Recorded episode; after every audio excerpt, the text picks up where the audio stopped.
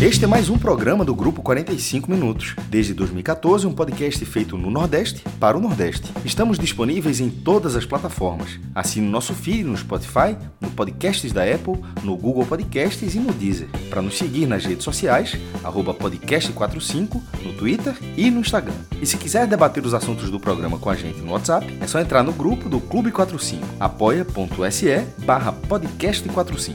Muito obrigado pela escolha e pela confiança.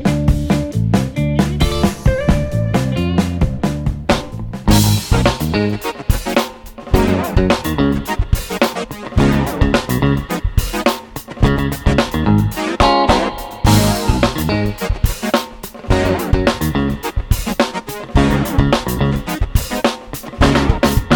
tarde. Quarta-feira, 27 de dezembro de 2023. Vivendo os últimos momentos desse ano, desse longo ano aí que a gente analisou de ponta a ponta, tá? Aqui no 45 minutos e que vamos fazer aí até os últimos instantes da temporada, tá? Eu sou Fred Figueroa, divido esse programa com Cláudio Santana e Thiago Minhoca. E juntos vamos abrir aqui o mercado, trazendo análise né, das principais notícias do dia, das últimas 24 horas, envolvendo o futebol do Nordeste, tá? E também né, tudo que for surgindo relacionado aí, que seja do, do, interesse geral. A partir de hoje também a gente vai começar a fazer algumas análises dos elencos, a começar a organizar o que é que cada time tem, os cenários que, que a gente tem para a temporada, tá? No chat a turma está perguntando, ah, seria as 15h30? Veja, esse foi um erro da produção, porque Rodrigo ele hoje contou com o atraso da gente, mas a gente nunca atrasa duas horas, não. Nossa média de atraso ali varia de 15 a 45 minutos, que é que é o, o a margem de erro, digamos assim, do nosso conteúdo. Quando a gente criou o programa, a ideia é que 45 minutos fosse a duração do programa. A gente nunca conseguiu. Hoje, então, 45 minutos é a nossa margem de erro nos nossos horários. A gente nunca atrasa mais do que 45 minutos, ou quase nunca, tá? Dessa forma, a gente vai iniciando aqui o programa, tá? E Matson Vieira, aqui no chat, ele destaca que o corte do raiz de ontem está rendendo. E o corte ao qual ele se refere é justamente aquele trecho, né? Em que Cássio é, marca de forma muito clara e muito direta a responsabilidade ou até a irresponsabilidade das federações da Paraíba e do Rio Grande do Norte em relação a terem não só aberto espaço, mas negociado e, e trabalhado para que o Flamengo jogasse lá partidas do Campeonato Carioca. Né? Cássio destaca é, de forma muito precisa a, a função básica de uma federação, né, que é trabalhar para os seus clubes. Federação não existe, como o Cássio disse, para nenhuma outra finalidade que não seja trabalhar pelos clubes que a compõem. E, claramente, a Federação do Rio Grande do Norte e da Paraíba estão trabalhando no sentido oposto. Eu até destaquei né, no Twitter que não é todo dia que eu concordo com o Cássio de forma ininterrupta por 8 minutos e 48 segundos, que foi o tempo que durou o comentário dele. Tá? Sem uma vírgula. E aí Cássio ganhou folga, tá? Mereceu a folga aí, depois de um comentário tão preciso. Né? Há quem diga que foi seu melhor momento na temporada, então ele tirou aí uma folguinha e deve estar tá indo para a praia, tá? Mas é isso. A gente tem é, muita coisa para analisar nesse programa. E eu queria começar com Clauber, porque teve uma notícia, Clauber, é, que entrou há pouco no NE45. A gente sabe que o Náutico ainda tem algumas cartas na manga. Né? O Náutico guardou algumas cartas na, man na manga. Todo mundo falou de André nas últimas 16 horas, 12 horas, porque já estava aquele rumor, aí vem André e coloca uma foto no, no aeroporto, né? Mas aí a gente sabe que André tá vindo para Pernambuco para passar o Réveillon. A gente sabe que não é a primeira vez que ele vem, que a turma dele está por aqui, Medina, né, o Réveillon dos Carneiros. É, Pernambuco, na verdade, tem uns dois, três Réveillons, assim, festas que acabam trazendo muita gente de todo o país. E André sempre vem por aqui, tá? Carneiros, Por de Galinhas, Fernando Noronha. A gente tem aqui uma, uma, série de festas de Réveillon muito forte, assim como Bahia tem, assim como Ceará tem, tá? André é algo que a gente pode até deixar para depois, mas essa chegada dele ao Recife não tem nada a ver com o Náutico. Mas está aí na capa do NE45 que Longini, tá? Meia, que, como diz o título do NE45, está ficando distante do CRB e tem uma soldagem do Náutico, né, Clauber? Para esse meia, que é, que é uma posição que o Náutico ainda precisa. É isso, Fred. O Náutico tem. Acaba que foram duas especulações que coincidem com o que o Náutico precisa ainda, né? O Náutico aqui é um camisa 9 e um meia. No caso de André, é uma perua, não teve contato nem nada. O de Rafael Longini, é, é, o Náutico fez uma sondagem. É, ele, Rafael Longini queria ficar no CRB, mas a tendência é que não fique lá, até porque o CRB, o CRB contratou Jorginho e GG, que são dois meias. Então ele ficou. Já sabe, já vai ter um espaço menor por lá. E, e o Náutico fez uma sondagem. Os valores não seriam absurdos para o que o Náutico é, poderia pagar, mas no momento não é interesse do jogador ir para a Série C, ele quer continuar na Série B. É, tanto que ele está conversando com outras equipes da Série B, é, Chapecoense, Vila Nova e Botafogo de Ribeirão Preto. É, foram os times que fizeram proposta por ele. Mas o Náutico ainda está no aguardo. É, é, o Náutico ouviu do empresário, do, do jogador, que se não desse certo, poderia voltar a conversar, mas que não era prioridade ir para a Série C. Então o Náutico está é, tentando, está esperando, esperando essa situação de, de Longini para ver se dá certo, mas monitorando também é, outras, outras opções. Né? O Náutico está querendo é, contratar um meia e um atacante, não para agora, mas para janeiro ali, metade de janeiro, quando o mercado tiver já um pouco mais calmo, até os jogadores já tiverem é, é, se colocado no mercado. E o caso de Longini é esse. O Náutico fez uma sondagem e disse: Ó, oh, tô aqui. Se precisar, a gente tem, tem esse valor para bancar. Mas inicialmente não é não é de interesse de Rafael Longini. Mas se fosse contratado, seria uma contratação para chegar e ser titular. Acho que é um, que é um bom jogador é, para a Série C. Teve alguns, teve, teve alguns problemas físicos, mas para o patamar do Náutico hoje, até financeiro mesmo, acho que seria um jogador que chegaria para ser titular e, e, comandar o meio campo. Né? Mas hoje está bem mais difícil. Primeiro que o CRB não quer, não, não deve querer ele. Ele ainda vai ter uma última conversa com o CRB para ver se fica mesmo ou não. Mas ele mesmo já está sentindo que não, não deve ficar por conta das opções do, do CRB. E aí ele vai para esse o plano B, que são os outros times da, da Série B. E aí o Náutico seria um, um plano na sequência. Clauber, a gente está na tela tá? Para quem está acompanhando no formato vídeo no YouTube ou na Twitch, tá? Para quem está acompanhando, a gente tem na tela um desenho que resume o momento do Náutico nessa transição, tá? Inclusive é, é o time dos que a gente já montou esse quadrinho aí disparado com o maior número de jogadores novos no que seria o potencial time titular. Tá? Esse quadro foi montado por um dos jornalistas né, do NE45, Lucas Holanda, que é setorista do Náutico. E a gente vê justamente os espaços ali.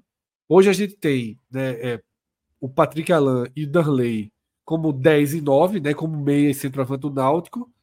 Mas tem lacunas aí, né, como você falou. São duas posições que, que você vê que não tem nenhum reserva imediato. Ele falou que Evandro, atacante, é que nos treinos tem jogado, tem, tem atuado ali como centroavante, e por isso seria o centroavante reserva.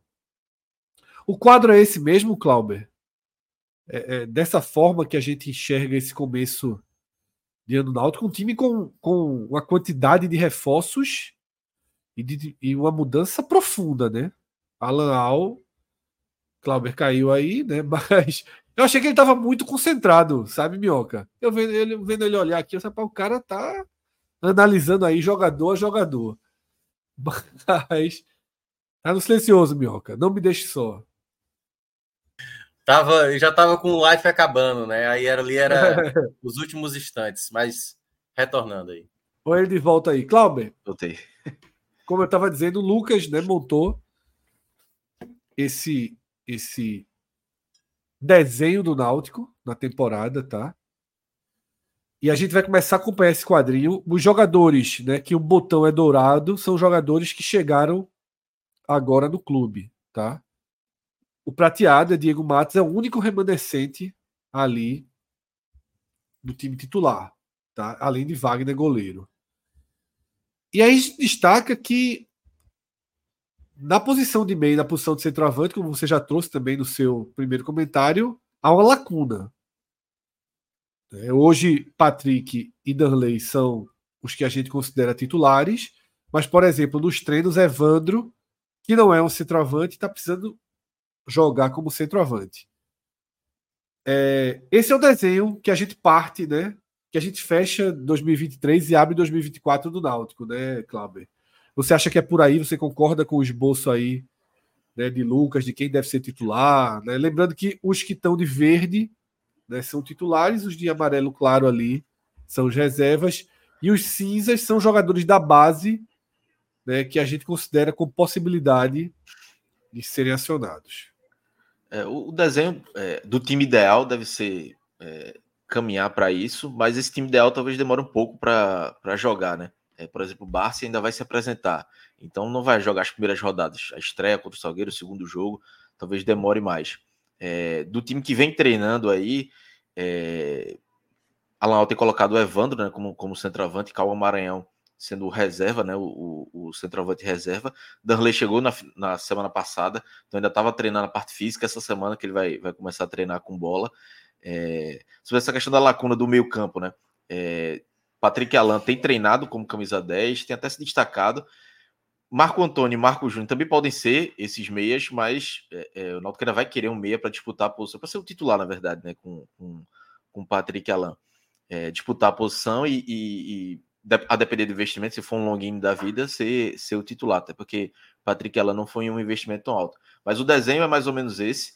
É, é, acho que o time ideal vai passar por isso é, com Júlio César, com Bárcia. O próprio Bárcia pode jogar como centroavante também, pode jogar é, mais centralizado, ou como um meio atacante, né, por trás é, do, do centroavante. Mas acho que o, o, que o Náutico, o, bom, o lado positivo do Náutico é que apesar de ainda faltar um centroavante e um meia, o Náutico começa com um elenco quase completo. Diferente de 2023, quando na estreia do Pernambucano, o Náutico tinha sete jogadores no, no banco de reservas na estreia contra o Central. E grande parte dos jogadores sendo da base, inclusive no time titular. Dessa vez o time está mais é, estruturado, né?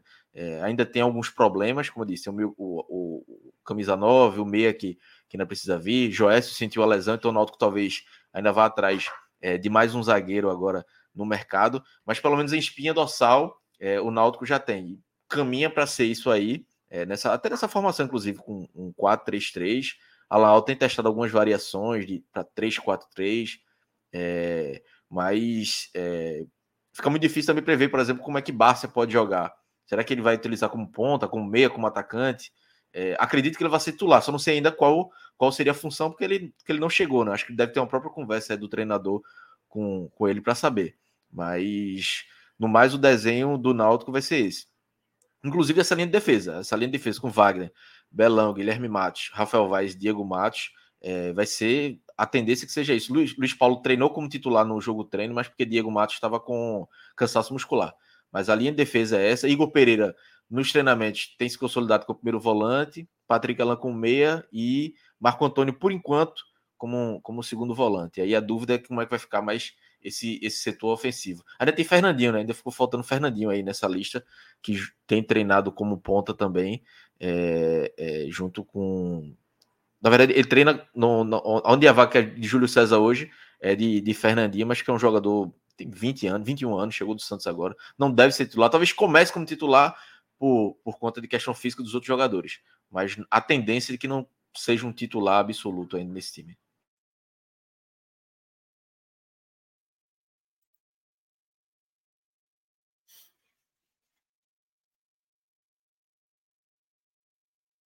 Ok. Tá sem som, Fred.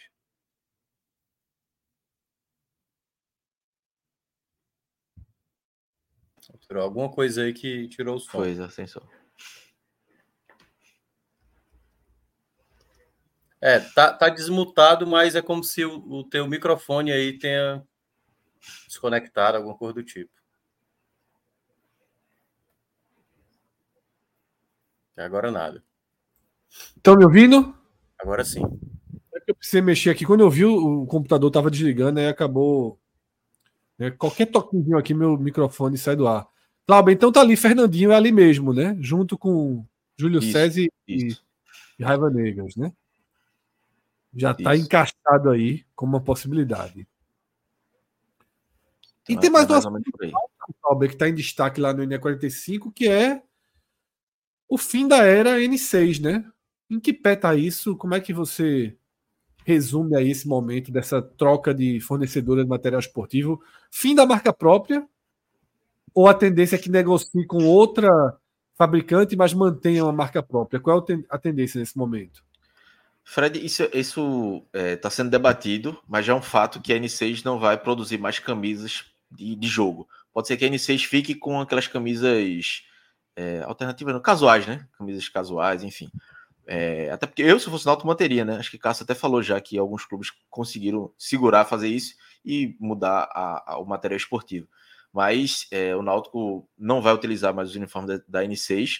É, começa a temporada 2024 com, com a camisa da N6 por falta de tempo e até porque não teve assinatura de contrato ainda com a nova empresa, mas o clube é, chegou à decisão, a nova gestão, justamente com o Luiz Felipe, que é o atual vice-presidente e que vai ser diretor comercial, de que o melhor para o Náutico era ter uma, uma empresa de fora, né? De não ser uma marca própria. Então tem três empresas que estão negociando, uma delas é a Diadora, é, muitas, muitas pessoas estão perguntando quais são as outras duas. Tipo, eu gostaria de saber, se soubesse, estava na matéria, né? Mas eu só soube da, da, da Diadora, é, inclusive que acertou com a Ponte Preta, com São José de São Paulo. A proposta foi considerada boa, mas chegaram outras duas propostas que, que o Náutico vai, vai analisar. E a ideia é que até abril o Náutico já esteja com, é, com os novos uniformes. E alguns, é, alguns pontos que fez, fizeram a diretoria mudar de, de esquecer a marca própria, pelo menos para o enxoval de, de, time de futebol. É, uma, é, foram os problemas que a N6 teve desde 2019, qualidade da camisa, até melhorou de um ano e meio para cá, mas ainda assim com algumas críticas. E a questão da SAF também, né? É, como não tem negociações com a SAF, é, o próprio Luiz Felipe já falou que é, até para apresentar a camisa para a SAF, para patrocinadores de uma marca mais renomada, é melhor. É, tem gente até que acha que a. É, Luiz Felipe já deu entrevista falando que é quando apresenta a camisa do Náutico para patrocinador, tem gente que acha que é a New Balance, que é, que é a marca de material esportivo do Náutico, não é a N6.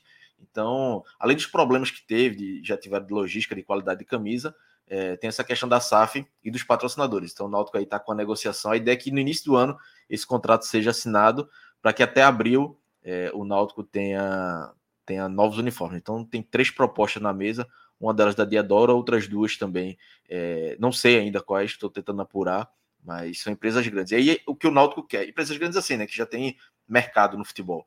É, o que o Náutico quer? Náutico quer, além do, do valor né, de, de dinheiro, que é um, um, material de qualidade e que a empresa consiga ter um enxoval, que consiga entregar enxoval no tempo hábil.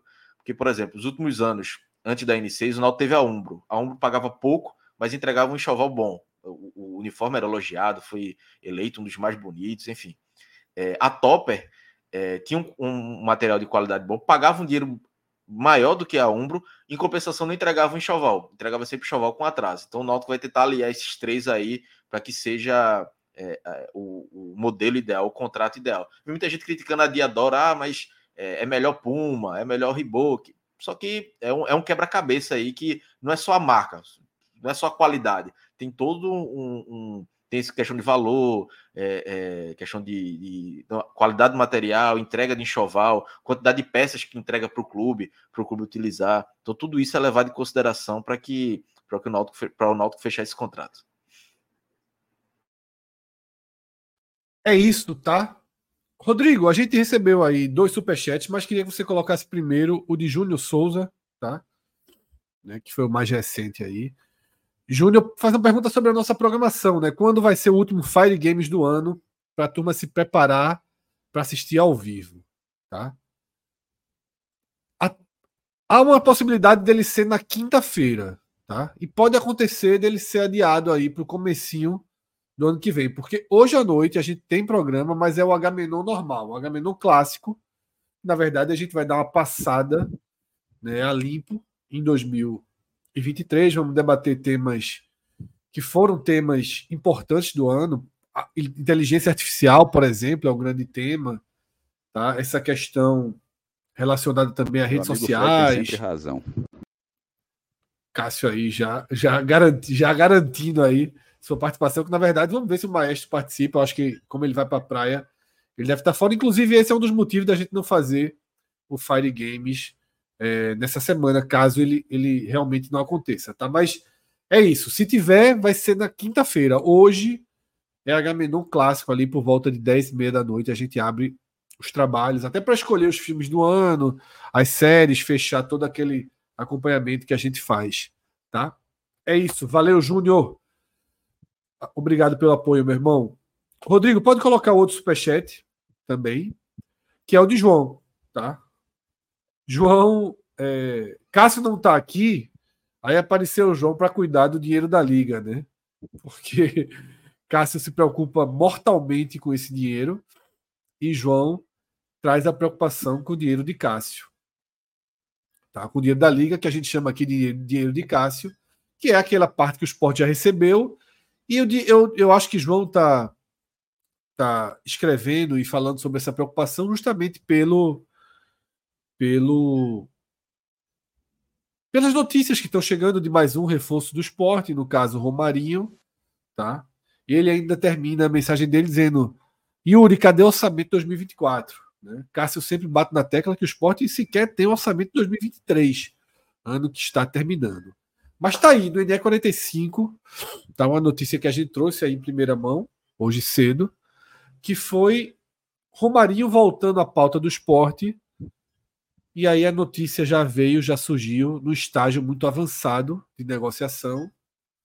Trouxemos essa notícia. No Ceará, o Diário do Nordeste também trouxe, então foi algo que Estourou no Recife, estourou em Fortaleza, né, veículos de imprensa dos dois estados confirmaram o andamento da notícia.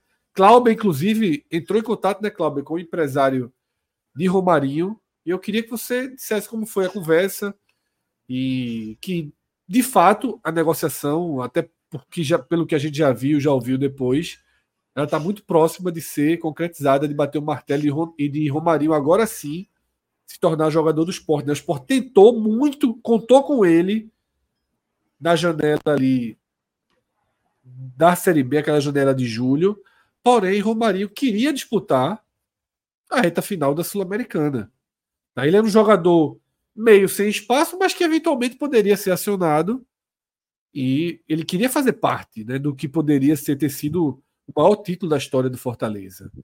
Detalhe, eu acho que ele estava certo um cara que tem história no Fortaleza e construiu e participou da caminhada para chegar até ali, mesmo na condição de reserva, eu no lugar de Romarinho teria optado por ficar no Fortaleza sim, por ir para aquela sul-americana, para ir para ir para aquela decisão. Mas Cláudio, o que é que você conversou com o empresário dele hoje pela manhã? É, é, ele tem dois empresários, né? Consegui falar com um deles e ele me confirmou que, que a negociação estava avançada. É, há uma tendência de acerto. Até perguntei sobre como seria o acordo. Ele só falou que a tendência que fosse definitivo. Se for definitivo, a tendência é que o esporte pague alguma coisa, né? Mas ele disse que não, não queria entrar nesses detalhes de sobre valores ainda, enfim, que os clubes iriam se pronunciar. Mas pela fala dele, eh, ele não apenas confirmou a negociação, como, como, como confirmou que estava avançado e que estava esperando esse, essas últimas tratativas entre os clubes para acertar a ida é, em definitivo do Romarinho, né? Até o Antônio Gabriel, que é da Rádio Jornal, também já, é, já cravou, né? Dizendo que, que vai assinar, enfim. É, mas ainda, o que não foi divulgado ainda é como será essa negociação, de quanto o esporte vai pagar. Eu acredito que o esporte vai pagar alguma coisa por Romarinho, porque ele tem contrato com Fortaleza até 2024. Então, não sei, aí Minhoca pode falar melhor, não sei se o Fortaleza iria é, é, se livrar assim de graça apenas para não, não pagar salário de Romarinho. Um jogador que tem história lá, que por mais que é, tenha perdido espaço, é, não acredito que o Fortaleza iria se livrar assim tão facilmente de, de um jogador, né? que para o esporte vai ser um reforço é, de extrema utilidade.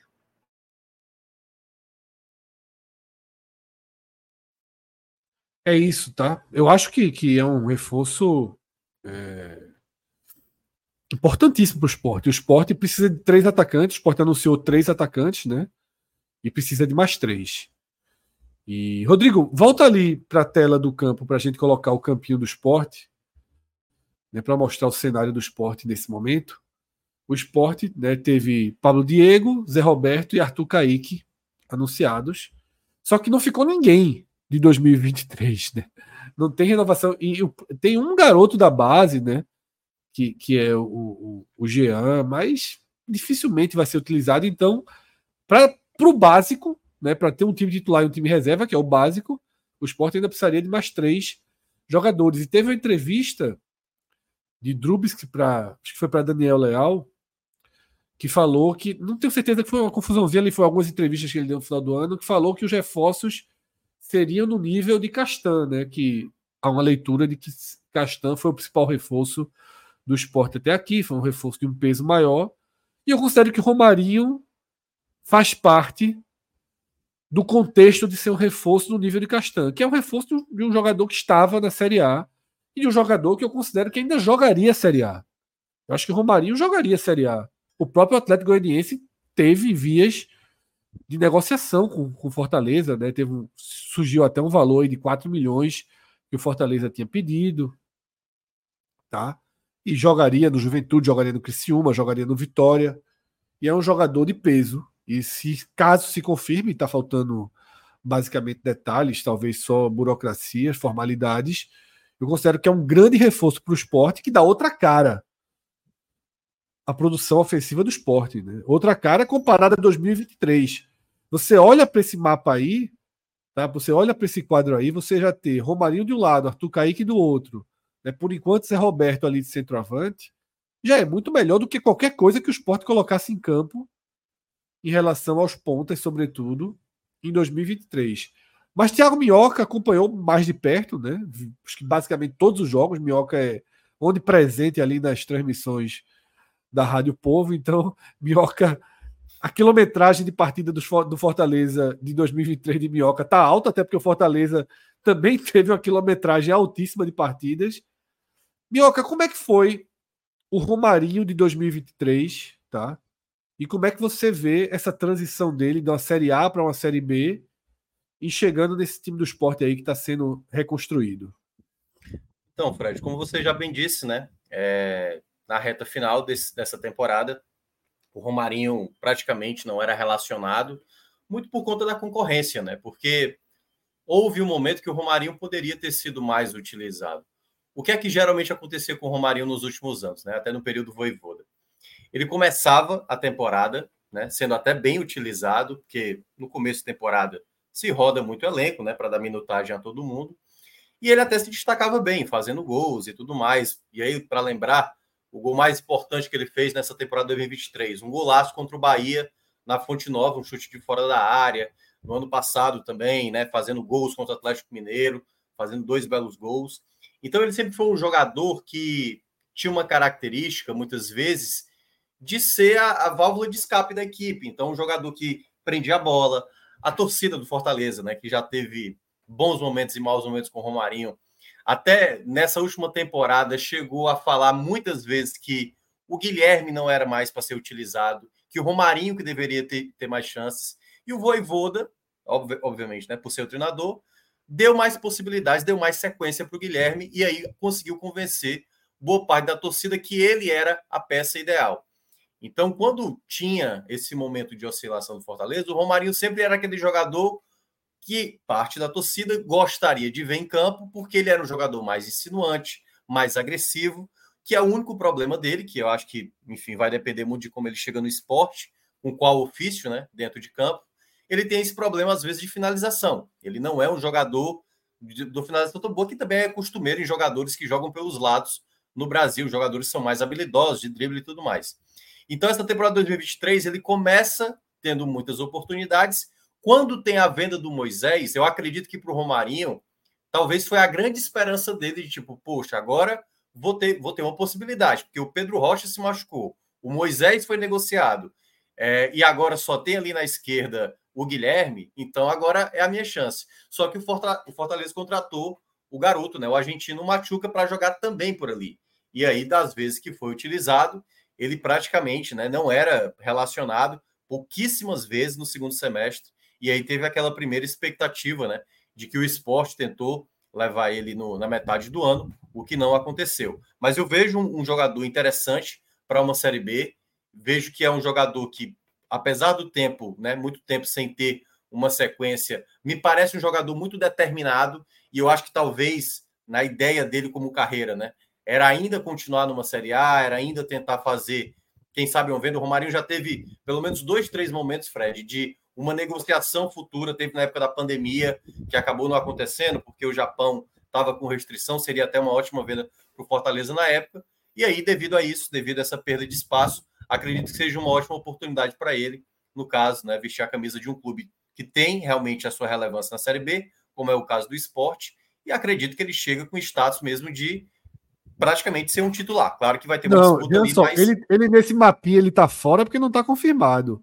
Confirmando, Pablo Diego é. cai pro amarelo ali e Romarinho mas já basicamente já pode gravar, Fred. Hoje, hoje de manhã, sim, sim, no, é. no, programa da, da TV Diário, né, que é vinculado exatamente ao Diário do Nordeste, é, o, o, próprio presidente do Fortaleza atual, né, que é o, o Alex Santiago, já confirmou não contamos mais com Romarinho para a próxima temporada. Ou seja, você vai juntando tudo, praticamente o que deve estar tá faltando ali, total, detalhes, é. assinatura, aquela coisa burocrática. Deve Só... ser confirmado hoje ainda, viu, Minhoca? Eu imagino que, é, que o esporte confirme ele hoje ainda. Deve ser. Exato. Então é isso. Então acho que o Romarinho acho que é uma boa aquisição do esporte, principalmente para uma Série B onde o esporte sofreu muito, com jogadores de lado. Mas é aquela coisa, né? Já, já antecipando aqui pode gerar uma raivinha, porque às vezes perde uns golzinhos que não é para perder. Mas... Não, é total. Mas aí a turma está acostumada aqui, né? As pecinhas que passaram por aqui nas últimas temporadas. É, é... Aqui vai ser aquela, aquela questão, né? É, em terra de cego, quem tem o um olho é rei. Então, eu acho que é. Romarinho, mesmo já numa, numa curva aí decrescente da carreira, ainda pode ser muito útil ao esporte. É um jogador de boa entrega, de bom volume, assim como Arthur Kaique e o esporte é, é, é vai se ajustando. Né? Bem, o que né? Michel Xavier escreve tinha Edinho e Peglo. É. Tá? E, e, de fato, e olha que Edinho ainda foi o, o que se salvou em alguns tinha momentos. Bola parada, né? Que aí tinha sido. É, e em alguns momentos consegue, consegue minimamente entrar na área, sabe? É, é. Tem, tem um mínimo aí. Romarinho, Romarinho, nesse aspecto, com a bola no pé, né? Com a bola rolando, não com a bola parada, obviamente. Ele, ele acrescenta mais do que Edinho e bem mais do que do que Peglo, né? E aí ele reencontra o Felipe também, né? Os dois já trabalharam juntos, foram uhum. muito importantes no período Sene. Sene se bancou os dois em momentos até em baixa, tanto de Felipe como também de, de Romarinho, e vai depender do, do novo treinador do esporte, né? Como é que ele enxerga, como ele vai utilizar, vai depender da questão de um novo esquema que o esporte possa adotar. Exatamente. Era até o que eu ia falar, viu, Minhoca? A gente está armando aqui esse esporte no esquema clássico do futebol brasileiro atual, mas há uma possibilidade desse esporte ser um time com três zagueiros, tá? Isso. Há uma possibilidade considerável do esporte ser um time com três zagueiros, o que mudaria um pouco esse desenho aí, né? É, que aí pode ser um 3-5-2, pode ser um 3-4-3, né? É, exatamente. E a gente está partindo do básico porque não é, vamos. Claro. Né, não vamos nos Mas antecipar. Aí ao Mariano é. Sosso, mas. Mas aí eu acho que, independentemente do formato do time, você tem, você está adquirindo um jogador que é um jogador que quebra linhas, é um jogador de tentar superar uma defesa que está com a linha mais posicionada, né? É um jogador que joga para contra-ataque. Então, você tem um perfil de atleta para determinada característica, algo que o esporte não tinha assim, um jogador tão destacado dessa maneira. Então, chega o Romarinho para ser essa peça, né? Esse jogador de da arrancada, do drible, do contra-ataque, da jogada individual. Então, o esporte eu acho que ganha bem um jogador que tem uma bagagem. Se eu não me engano, ele ainda é, ou deixou de ser, mas era o jogador com mais jogos na Série A da história do Fortaleza, de tão utilizado que ele foi nesse período sem Voivoda, com exceção desse ano agora. Isso, tá? É... As notícias que surgiram, né? A gente trouxe o, a informação, né? Eu tuitei, Clauber apurou, a gente confirmou as negociações avançadas. Como eu falei, veio matéria do Diário do Nordeste, né? E outras pessoas foram trazendo mais maiores detalhamentos né, desse, desse, dessa chegada de Romarinho. E aí se falou também em tempo de contrato, né, que poderia, com alguns gatilhos, chegar até a três anos. Eu não vou mergulhar nisso aqui, porque a gente estaria mergulhando em algo muito sem base ainda. A gente comenta ao passo que as informações mais concretas forem chegando. Tá? Romarinho é uma informação concreta, sua negociação e sua chegada sua iminente chegada é algo muito concreto. A gente está trazendo aqui, já tem até o nome dele quase entrando no campinho ali. Mas tempo de contrato a gente não tem como ainda, né, Minhoca? Só um detalhe também, que foi uma outra pergunta feita durante esse programa da manhã, que foi perguntaram para o Alex Santiago se envolvia nessa negociação algum nome de um outro jogador. Né? E aí, no caso, até a jornalista perguntou: envolve o nome de Fábio Matheus e tudo mais. E ele falou: não, o Romarinho está sendo negociado sem envolver nenhuma troca de atleta. Então, no caso, a negociação é exatamente para adquirir o atleta. Não se sabe, enfim, qual é o modelo que vai ser adotado, mas não envolve nenhum atleta. Então, muita gente estava especulando que Fábio Matheus pudesse Importante. estar envolvido nessa. Aí deixa eu fazer uma então, pergunta, Minhoca. Essa pergunta dela surgiu. É, é, é... é, é dos rumores que. E aí ela só perguntou saber se tinha algum fundamento esse tipo mas já, de... tu já tinha escutado alguma coisa em Fortaleza sobre. Eu, eu não tinha ouvido, eu não tinha ouvido, mas como eu estou um pouco meu out, né, dos noticiários, é... mas pela pergunta dela é como se houvesse um zum zum zum de que tivesse essa possibilidade de haver uma negociação do Romarinho vindo e aí ter uma compensação, trazer Fábio Matheus por algum motivo, mas ele próprio esclareceu, não há nenhum tipo de negociação envolvendo troca de atletas. O Romarinho está sendo negociado especificamente com o clube, é. sem envolver nenhuma troca de atletas é a retomada da negociação de julho, tá? O que aconteceu é. foi a retomada da negociação de julho, que avançou muito em julho. Porém, travou, como eu já disse aqui, por conta do interesse direto de Romarinho de permanecer, de disputar o título da Sul-Americana. Acho que ainda ia ter semifinal ali, pelo menos, mas de disputar a reta final da Sul-Americana, tá?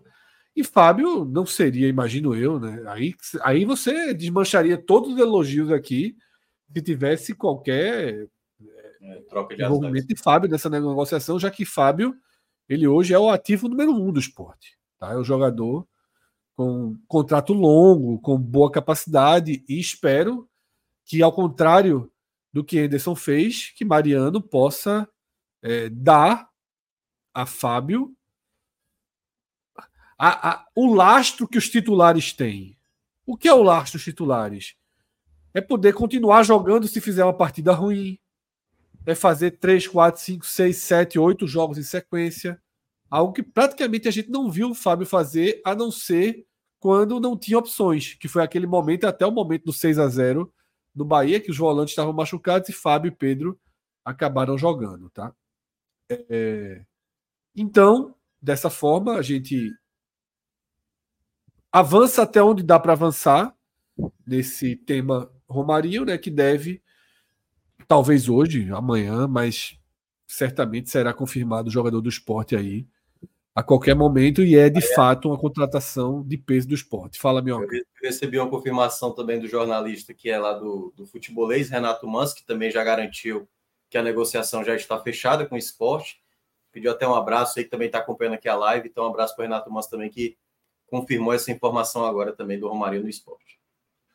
É isso, tá? Então, como a gente falou, de todas as frentes, da imprensa do, do Ceará, da imprensa de Pernambuco, tudo né, levando ao martelo batido e a assinatura do contrato de Romarinho com o esporte. Ótima contratação do esporte, como já analisamos aqui. Um cara que vai ser muito útil, que traz volume, que traz poder de definição, que quebra linhas e que, para a Série B hoje, é de fato uma contratação de peso e que vai recolocando o esporte, tá? e que vai recolocando o esporte em algo que eu temia muito com o desfecho negativo de 2023, que era uma baixa técnica, né? uma, uma baixa moral. A baixa moral talvez aconteça, a baixa técnica parece que está sendo é, contornada. Porque com esse time que o esporte está formando, o esporte ele tem uma, uma possibilidade de seguir ali no bloco dos favoritos. Talvez com mais times do que em 2023, onde os blocos do favorito, dos favoritos no papel, dos super favoritos, eram Esporte, Ceará e Atlético. E só o Atlético subiu por linhas completamente tortas, né? Fez uma campanha péssima e depois, numa campanha de recuperação, conseguiu subir. O esporte foi o oposto, né? Fez uma campanha com margem, com sobra e na reta final foi defiando a ponto de só, terminar só, na só sétima posição. Só uma opinião rapidinha sobre essa questão. Eu acho que o, o esporte está se reforçando bem no setor ofensivo. Mas eu acho que é muito importante saber um pouco diferenciar de como o esporte começou essa temporada 2023 desse time que está sendo formado. Porque o time que começa em 2023, que termina com ataque, né, com um, mais de 100 gols marcados, se concentrou muito naquele começo. Esse é um time que, basicamente, os jogadores que têm boa qualidade vão precisar do entrosamento. Então, assim, imaginar Juba, Jorginho, Wagner Love, naquele começo, como foi no começo do ano, eu não acho que vai ser do mesmo patamar, certo? Também acho Mas que eu não. acho que tem potencial para crescimento. Que tem a questão do entrosamento, a questão do novo, é, uma nova maneira de jogar com um novo treinador. Então, acho que são, são detalhes para também. Eu acho que eu, são boas aquisições, mas eu acho que pode se levar um tempo até esse time realmente encontrar as peças ideais. Romarinho vai estar estabelecido como titular, Paulo Diego, Arthur Kaique. Então, são, acho que são situações aí que requer um, um sabe, aquela coisa de uma não comparação Total, logo de imediato. Logo de é, imediato.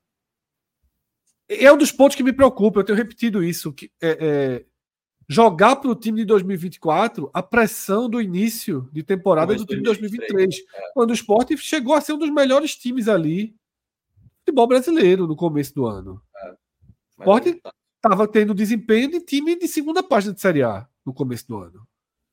Era um time é, é, superior a Goiás, superior a Curitiba, tá? superior a várias equipes, superior a Bahia.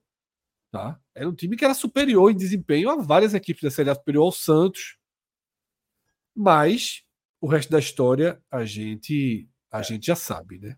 Mas eu considero que o que tinha, o que poderia ser feito nesse momento por esse comitê gestor, por essa por essa nova nova direção está sendo feito, que é remontar a equipe, manteve uma base que dá para trabalhar, tirou as peças necessárias para serem tiradas, até por comportamento, postura, irre, irregularidade, né? Como o próprio Love, como o Jorginho, os caras que acabam sendo muito caros e, e, e muito danosos, né? Pela, pela sua, pelas curvas que fizeram ao longo da temporada e deixou, deixou os jogadores que na reta final apareceram com uma esperança. Talvez quebre a cara, tá? Felipe, Alan Ruiz, talvez o esporte quebre a cara com eles. Porque eles começaram a mostrar virtudes na hora que o esporte se tornou um deserto técnico. É.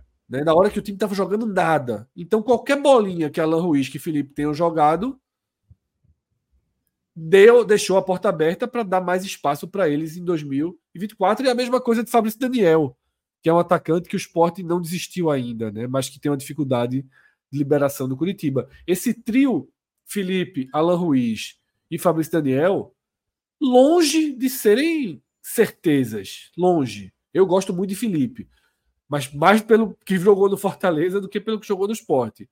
É... Então, assim, não são certezas, mas eu acho ok permanecer. É melhor do que procurar no mercado. Eu acho que é uma boa aposta Alan Ruiz, é uma boa aposta Felipe, é uma boa aposta se Fabrício Daniel vier acertar. Né? É. Então, é, esse é o desenho, é o desenho que eu vejo nessa transição aí do esporte. E Cláudio, surgiu um outro nome, e aí surgiu em Santa Catarina, né?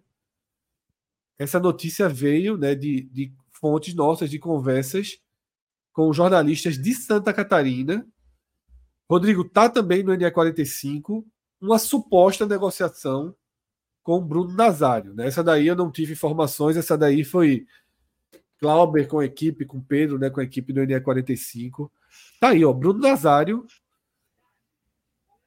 Já achei, já vi boas partidas dele, já vi partidas completamente nulas dele, né? Um jogador que eu tenho uma certa Esse aí eu tenho bem mais pé atrás, tá? Mas já vi jogar, já vi ser muito útil na Série B. O que é que tem aí, Clauber, de concreto? O que é que essa matéria traz sobre esse suposto interesse do esporte em Bruno Nazário?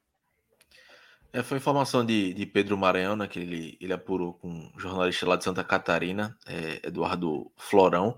O Náutico fez, o, o esporte, perdão, fez contatos com, com o Bruno Nazário para contratar para a próxima temporada. Tem uma concorrência aí com o Guarani, se não me engano, ele jogou lá, no, no Guarani, né? E é, jogou lá, passou lá no Cruzeiro, no Atlético Paranaense, enfim. E aí o esporte. É, a informação que a gente tem até agora não é que tem já tem uma negociação avançada, mas teve um contato aí com, com, com os empresários do jogador. É, essa temporada ele teve até bons números, né? 45 jogos, é, 10 gols e 12 assistências, num time que foi muito mal na temporada, como, como foi a Chapecoense. Mas como tu falou, né, Fred, tem, é, é, a carreira dele sempre foi de oscilações, né? Tanto faz ser destaque em, em alguns momentos como sumir. Mas aí é uma opção é, para disputar a posição com o Alan Ruiz, né? Talvez seria um, um banco ali para Alan Ruiz. E a informação que a gente tem de momento até agora é de que tem, teve esse contato aí com os do Nazário, mas é, a gente não conseguiu ainda avançar para saber se, se é uma, uma negociação já bem encaminhada ou ainda não.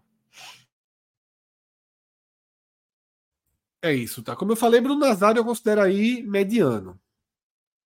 Não tá para mim na mesma escala de Romarinho, não tá na mesma escala de Castanho. É um jogador que para mim tá na mesma escala de Pablo Diego. É um jogador de série B, um jogador capaz, né, de ter de ter uma definição, né, um jogador capaz de entregar em alguns jogos, acho que poderia ser um reserva, um cara que entra para dar um, um, um, um, gás ali no segundo tempo. Não, não me incomodaria, não, tá? Essa contratação. Eu acho que ela, você não pode ter seis jogadores de Série A num time de Série B. Você não, não vai conseguir essa realidade. Mas é, acho que o cara pode ser útil. Pode ser útil, sim. Tá? É, e dessa forma a gente fecha aí as notícias do dia relacionadas diretamente ao esporte. Né? Então, Romarinho, muito perto de bater o martelo e ter seu nome anunciado. Essa questão de Fábio Matheus, que por enquanto é só um, um vento né? que, que ventou ali hoje de manhã em Fortaleza. Né? Minhoca até esclareceu de onde surgiu. Foi uma, pergunta de uma jornalista ao atual presidente do Fortaleza. Tá? E a suposta negociação com o Bruno Nazário, que a gente ainda considera algo que estamos tentando apurar, a equipe do Unia 45 está tentando apurar. Pedro Maranhão, nesse momento, inclusive, está lá no CT, né? O esporte, nesse momento, está reinaugurando a, a, a, sala de entrevistas do CT. Né? Eu até estou vendo algumas tuitadas, já tem algumas metas sendo colocadas e outras coisas do gênero, tá? Então a gente deve ter um avanço de notícias do esporte, né? A imprensa volta a entrar no centro de treinamento, né? E, e pelo visto, deve acontecer isso uma vez por semana, e acho que é, é, importante. Eu não sou muito favorável à imprensa ficar assistindo o treino, mas uma vez por semana eu acho que é positivo. Você estabelece ali algum contato, um treino mais leve, um treino que não seja algo é, é, específico, que não tire a privacidade e o conforto dos trabalhadores ali, dos jogadores, para exercerem suas funções, tá? Não pedimos em nenhum momento ainda do dia, hoje, likes. Então, quem ainda não deixou a curtida, deixa aí a curtida, dá um moral aí para o nosso projeto, porque a gente sabe o quanto é importante você deixar sua curtida, assinar o canal. Né? O 45 Minutos ele tem crescido muito em audiência.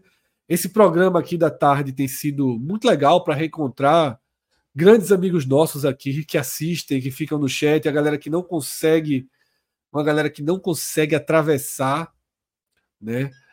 os, os fins de noite e madrugada a gente pode se reencontrar aqui à tarde. E tem a turma da madrugada, como eu vi aí, Davi, Pedro, seu Flor, tem muita gente que é da madrugada que também está aqui à tarde e consegue fazer aí o horário duplo com a gente, tá? É, então é isso. Assinem o canal, tá? Deixem o like, é muito importante para a gente a curtidinha, a assinatura e divulguem aí como, como vocês puderem, que isso é muito importante para o nosso projeto, tá? É, Felipe Vieira trouxe uma pergunta que daqui a pouco a gente vai debater.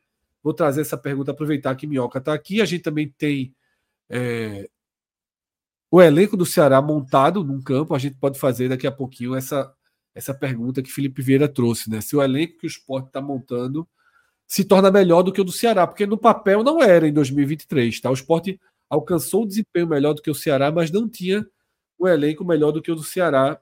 No papel a gente pode até fazer essa comparação daqui a pouquinho, tá? Mas antes disso eu também queria falar é, do senhor torcedor, tá? Um aplicativo que consegue reunir na palma das suas mãos em um clique tudo o que você precisa saber para acompanhar o seu clube e os clubes do seu interesse, as competições do seu interesse. Tá? É uma experiência bem bem interessante, uma proposta interessante. O aplicativo é novo, novíssimo, né? Tá começando sua história no futebol brasileiro e escolheu o Nordeste como ponto de partida. É onde o seu torcedor tem concentrado os primeiros investimentos tá? no futebol do Nordeste, inclusive patrocinador do Santa Cruz, patrocinador de camisa do Santa Cruz, né, junto com o Beto Nacional, o seu torcedor faz parte aí do time de patrocinadores do Santa Cruz.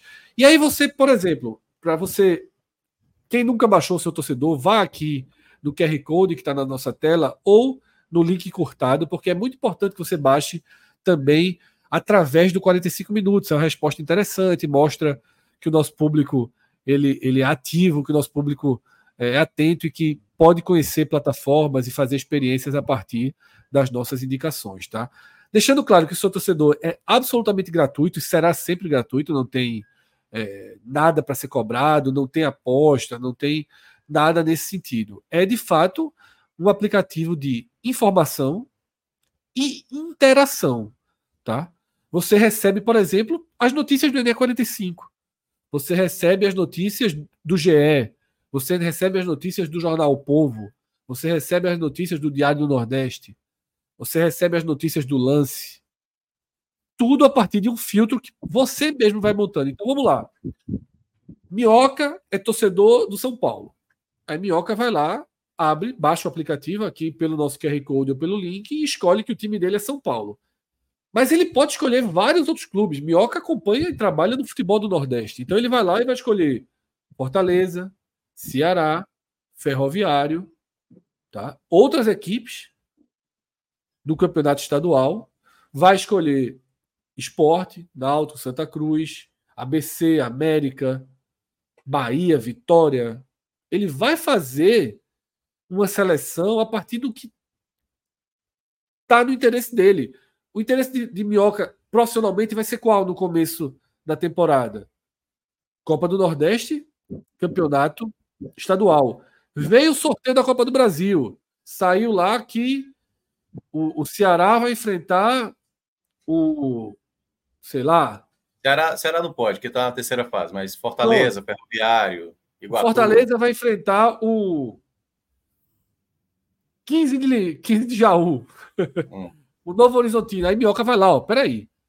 Até esse confronto com Fortaleza, eu vou também seguir as notícias, porque para mim é importante receber as notícias do adversário Fortaleza. Eu fiz isso na Sul-Americana. À medida que o Fortaleza foi avançando, eu fui colocando os adversários do Fortaleza no meu raio de interesse. Então, é uma rede social é, muito interessante porque ela une várias, vários veículos que produzem notícias, tem um tempo real profissional, no mesmo nível de flash score dos mais conhecidos, então você vai ter um tempo real ali também. E cada vez mais vai trazer interações. Então você vai ter o termômetro do seu time, você vai dizer se você está aprovando o treinador, se você não está aprovando o treinador, você vai dizer qual é o seu time titular ideal. Tem muita coisa vindo junto aí com o seu torcedor, tá? Inclusive, eu não sei se tem matéria no NE45, eu acho que tem, Clauber, da transmissão do jogo do Santa Cruz no sábado, né? O seu torcedor é quem está viabilizando essa transmissão. Rodrigo, vamos, vamos ver essa, essa matéria no NE45, porque o Santa Cruz vai fazer um amistoso com o 13, sábado. Sábado é o jogo? Descobri ontem na nossa live. Queimadas na Paraíba, porque Arthur vai para o jogo, já está com o ingresso comprado. tá? E aí, esse jogo vai ser transmitido na TV do Santa Cruz, né? na própria TV Coral no YouTube. Além disso, vai passar na TV Nova né, no digital e na TV aberta. A TV Nova é a TV ela é, eu nem sei se ainda existe o HF, VHF, enfim, é uma TV aberta aqui do Recife e o jogo vai ser transmitido aí nessas plataformas e é justamente o seu torcedor que está garantindo a transmissão desse amistoso do Santa Cruz, tá? Então é isso, o seu torcedor, um grande parceiro do 45 minutos, um grande, um grande investidor no futebol do Nordeste e nesse momento um dos patrocinadores do Santa Cruz, tá? Vamos lá. Tem algumas perguntas, tem alguns superchats chegando e tem perguntas interessantes também no chat. E a gente vai começar por essa pergunta aí de Douglas Queiroz, tá? A gente vai ter aquela do que eu guardei, né, que é uma pergunta relacionada ao esporte ao Ceará, mas vamos começar por essa pergunta de Douglas Queiroz. Se Longini, que a gente debateu aqui, que está saindo do CRB e que até interessa ao Náutico, foi sondado pelo Náutico, distante ainda, seria mais interessante do que Nazário no esporte, para o esporte. Não, Douglas, eu prefiro Nazário. Eu prefiro Nazário. Por um, por um ponto. Eu imagino que nem Longini nem Nazário seriam titulares no esporte. Tá? Então a gente parte do princípio que não são jogadores que seriam titulares. E a partir daí, eu penso em situações de jogo. Eu acho que Nazário ele é aquele meia que entrega um pouco mais de calor. Ele é menos racional e ele é mais físico até. Ele é mais fumaça. Ele é aquele cara que consegue aumentar a produção ofensiva do time, talvez até de forma mais desordenada. Eu acho que Longini ele é mais racional e Bruno Nazário é mais como Regis, digamos assim, né, que todo mundo é. conhece bem é aquele cara que entrega um pouco mais de força né, para o meio de campo, de força ofensiva. Por isso eu prefiro eu prefiro Nazário. Não estou nem dizendo quem é melhor, é porque eu estou partindo do princípio que são reservas. Tá? E sendo reserva, a situação de entrar um meia, para mim, é uma situação de tentar dar mais fogo ao jogo.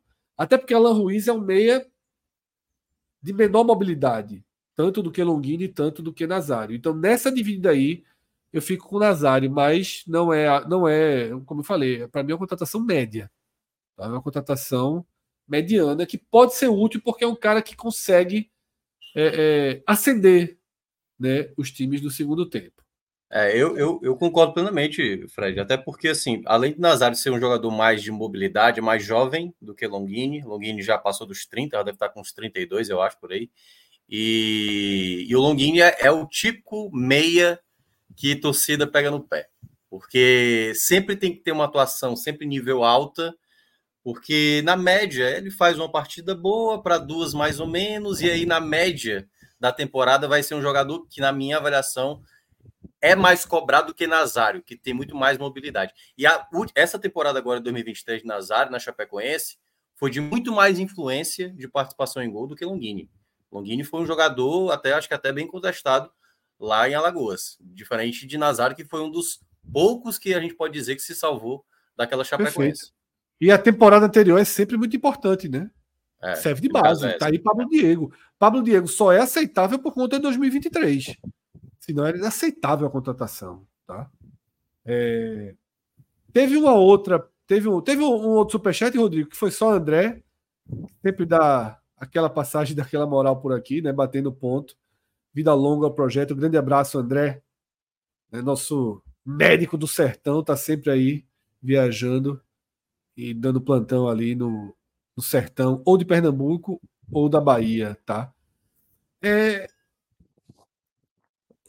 Segura só um pouquinho essa, Rodrigo, porque essa é um pouquinho mais trabalhosa. Teve uma outra que é uma pergunta importante aqui, que é de Rondinelli Araújo, que ele pergunta se Ronald do volante do Fortaleza cabe no esporte. É, Ronald ainda, Ronald ainda não, não teve destino, né, Minhoca? Não. Já teve notícia? Ainda não, é, né? O que foi mencionado hoje também pelo atual presidente do Fortaleza, Alex Santiago, é que todos os jogadores emprestados do Fortaleza, ele até chegou a falar assim, tá na mesma relação que Guilherme tem com o Grêmio hoje, né? Guilherme, que foi emprestado ao Fortaleza, voltou e aí tá para tá negociação. Então, acredito que todos os jogadores emprestados, Bruno Melo, Ronald, Jussa, né, que praticamente acho que nem sei se já fechou negociação ou está para fechar negociação. Todos esses atletas emprestados que o Fortaleza teve em 2023, eles vão estar para negociação. Aí vai caber dos, dos, clubes interessados, o tipo de negociação, né, o valor que, que sei lá, o salário de um. Porque uma coisa assim, o Ronaldo estava no Cuiabá da Série A. E o Cuiabá tem muito dinheiro para bancar um salário alto. Paga bem, né? Paga bem. É, é. Então, eu, eu, não sei se para um nível, porque assim, teoricamente, eu não sei quanto é o salário do Ronald, mas se eu fosse chutar, eu não acho que é um salário tão baixo. Não acho que é um salário tão baixo. Para um clube de Série B, teria que bancar quase como se trazendo assim: esse aqui é meu titular. Esse aqui é meu é, titular. Perfeito. Então, perfeito. aí eu já não sei se para o esporte caberia. E eu conversei sobre Ronald Minhoca com um dos diretores do esporte já, um, já do, atual, do atual comitê. E eu gostei da resposta, eu até já trouxe aqui isso, não é a primeira vez que eu vou falar. Que, porra, quando eu vi Ronald, né, a gente falou, porra, Ronald é um cara interessantíssimo para trazer. E eu disse, ó, conversando com ele, Ronald. Ele falou: se Ronald vier, os nossos não jogam. Que já é um pouco dessa linha que Minhoca falou. Ronald requer um investimento. Você trazer Ronald ele tem que vir para jogar. E se Ronald jogar, Fábio não joga. Pedro não joga. Tá? E o esporte. Um do, uma das missões do esporte nessa temporada é fazer com que esses jogadores possam atuar mais. Foi uma das leituras de, de erro de 2023. Tá? Um cara como o Fábio, que demonstra o talento que o Fábio tem, a maturidade, o porte físico, chegada na área, finalização, é um volante muito bom. Tá? Claro que tem que melhorar algumas coisas, um pouco mais de dinâmica no jogo, mas é um volante muito bom. Então o Sport tem que. Fábio, Fábio tem que jogar. Se você já tem Felipe, se renovaram com o Fabinho, que para mim é o maior dos erros, tá? Na verdade, é o único que considero um erro, porque eu não acho que Pablo Diego seja um erro. Eu acho que ali é ok. Para mim, renovar com o Fabinho foi um erro. 37 anos, jogou mal esse ano. Não, não vejo muito. Não vejo muito. Não consigo entender muito essa renovação do Fabinho, porque eu acho que até é um cara que vai ser meio que um fantasma ali no próprio Fábio. É né? um cara que tem uma, exerce uma certa liderança, jogador que exerce uma certa liderança, acaba tendo mais espaço no time, né? Mas pelo menos é um treinador de fora, treinador que supostamente é. sempre diz que valoriza a base, mas é, é, é, dessa forma, eu acho que o grande erro até aqui foi Fabinho. Mas eu, eu, eu gostei da resposta que eu ouvi de que Ronald, se viesse, os daqui não jogam. Então eu acho que se o esporte for contratar outro volante, vai ser mais na frente. Vai ser assim, ó, Fábio não tá bem. Ou então, assim, por os reservas estão entrando mal. Pedro não tá entrando bem, Fabinho não tá entrando bem. Precisa trazer um outro bom volante. Aí pode ser um Ronald. Aí pode ser.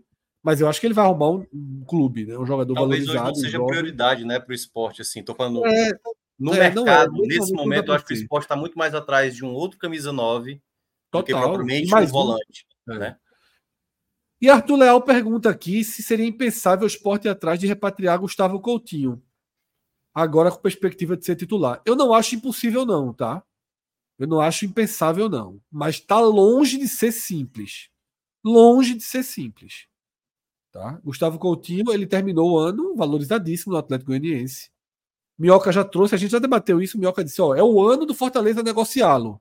É. é o ano do Fortaleza fazer dinheiro com Gustavo Coutinho. E propostas tem, só para lembrar. O Fortaleza é. já mencionou que existem propostas de fora do país. Acho que é questão de detalhe para saber qual clube de fora vai levar. Acho é. difícil que o Gustavo Coutinho fique para o Brasil. Isso. A não ser que alguém acho. queira bancar, né? Também acho. Mas eu acho que o esporte assiste sim essa negociação. O esporte gosta muito de Gustavo Coutinho. Gustavo Coutinho gosta do esporte. Não veio para o esporte ano passado de novo porque achou que não que teria dificuldade de jogar. Foi o momento do ano que até aquele miserável daquele Gabriel tava fazendo os golzinhos. Aí ele, porra, vou ter que brigar com o Gabriel para ser reserva, Love voando. Ele não quis vir porque fez a leitura de que teria dificuldade em jogar, tá? Então, ele foi para o Atlético, né? E funcionou bem no Atlético. Eu acho que é muito difícil. Mas eu acho que ele tá ali dentro do radar, sim. É um jogador que o esporte gosta. É um jogador que cabe ficar atento aí para trazer. Vamos agora àquela outra comparação, Minhoca, que foi perguntada do Ceará. Rodrigo, pode ir também para a nossa tela compartilhada, porque o elenco do Ceará está na tela, tá? É, o Ceará, nesse momento, a gente montou aqui como possível base, tá?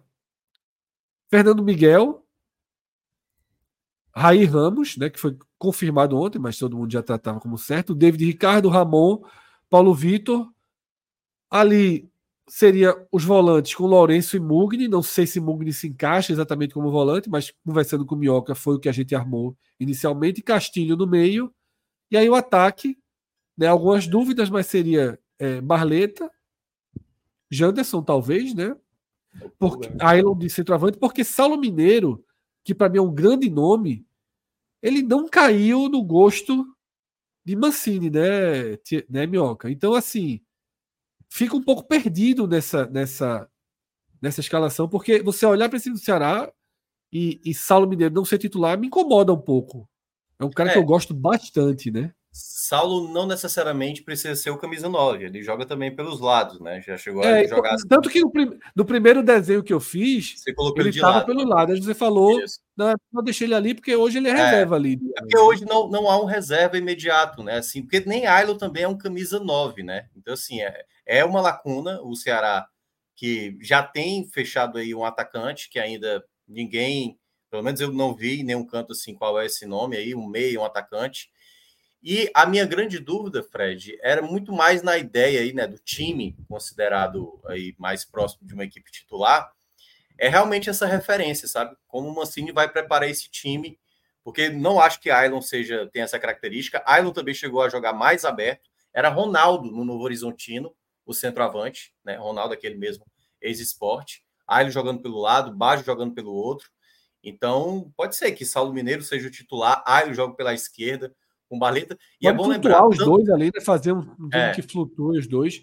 Porque eu Barleta... vejo que hoje o trio Barleta, Saulo e Ailon seria o trio, o trio ideal. É, isso, exatamente. Mas porque, por exemplo, Barleta e Saulo, eles vão ter uma obrigação diferente para 2024, porque foram investimentos altos na, naquela segunda janela.